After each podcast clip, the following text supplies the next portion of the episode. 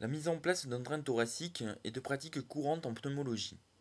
Ses indications principales sont représentées par les pneumothorax, complets, secondaires chez les patients de plus de 50 ans, sous ventilation mécanique ou encore après échec d'une exsufflation, les pleurésies, qu'elles soient néoplasiques ou parapneumoniques compliquées, les hémopneumothorax traumatiques, et enfin, dans un cadre post-opératoire, avec notamment les thoracotomies. Nous avons pris dans cette séquence l'exemple de la mise en place d'un drain thoracique de gros calibre. Le matériel utilisé comprend un flacon de lidocaïne adrénaliné de 1 à 2%, une seringue à usage unique, de la polyvidone iodée rouge et jaune ou de la chlorhexidine, des aiguilles stériles, du sérum physiologique, des compresses stériles, un masque, une charlotte, une casaque et des gants stériles, un drain à mandrin interne, des champs stériles dont un sera troué, un bistouri, une pince à disséquer à bout mousse et une paire de ciseaux, un kit de suture, un boîtier multichambre de drainage et enfin un container à aiguilles. Le drain que nous avons utilisé est en silicone et est muni d'un mandrin interne métallique. Son extrémité est pourvue de plusieurs orifices permettant l'évacuation de l'air en cas de pneumothorax ou de liquide en cas de pleurésie. Plusieurs voies d'abord peuvent être utilisées. La voie antérieure se situe au niveau du deuxième ou du troisième espace intercostal, légèrement en dehors de la ligne médioclaviculaire. Ce dernier point est important car il permettra d'éviter de ponctionner l'artère mammaire interne. Classiquement, on contre-indique la voie antérieure chez la femme jeune du fait du risque de séquelles esthétiques. En pratique, le point de ponction pourrait être représenté par le centre du segment reliant le mamelon au milieu de la clavicule.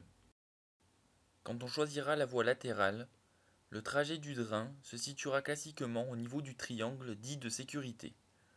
Celui-ci est délimité en bas par le cinquième espace intercostal qui chez l'homme passe au niveau du mamelon, en avant par le bord externe du muscle grand pectoral et en arrière par la ligne passant par le bord antérieur du muscle grand dorsal. Le patient est demi-assis et légèrement tourné sur le côté, mais une position assise ou en décubitus latéral du côté sain peuvent également être utilisées selon le contexte. Pour cette séquence, le patient a été positionné en décubitus latéral. La voie latérale ou axillaire a été privilégiée. Il est important de rappeler que toute la procédure de mise en place d'un drain thoracique doit se dérouler dans des conditions d'asepsie chirurgicale. L'opérateur commence par inciser le plan cutané à l'aide d'un bistouri et en tendant la peau de sa main libre. L'incision est pratiquée au niveau du bord supérieur de la côte inférieure et parallèlement aux côtes. Sa longueur doit être légèrement supérieure au calibre du drain. L'opérateur dissèque ensuite plan par plan les faisceaux musculaires à l'aide d'une pince à disséquer ou d'une paire de ciseaux courbes à bout émoussé, comme vous le voyez ici.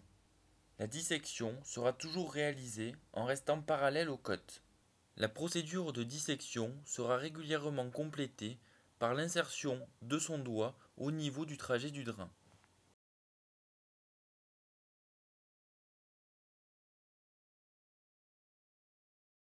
L'arrivée des ciseaux ou de son doigt au niveau du feuillet pariétal de la plèvre se traduira par une résistance.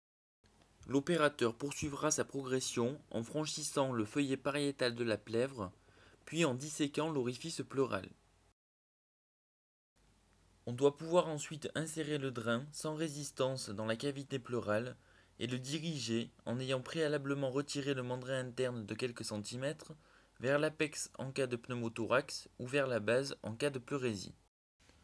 En cas de doute sur la liberté de la cavité pleurale, la technique la plus sûre, mais également la plus délabrante, consiste à réaliser un toucher pulmonaire dans tous les plans de l'espace avant l'insertion du drain. L'opérateur cède ensuite de la pince pour introduire le drain à travers le feuillet pariétal de la plèvre. Raccordez enfin le drain au boîtier de drainage, puis suturez-le solidement à la peau avant de le recouvrir d'un pansement stérile.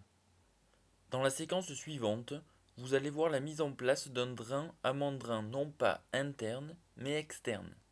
Après avoir dilaté le trajet du drain, l'opérateur insère le trocard et en retire son mandrin interne. Puis l'opérateur introduit le drain dans la lumière même du trocard. Enfin, l'opérateur retire le trocard en laissant le drain en place.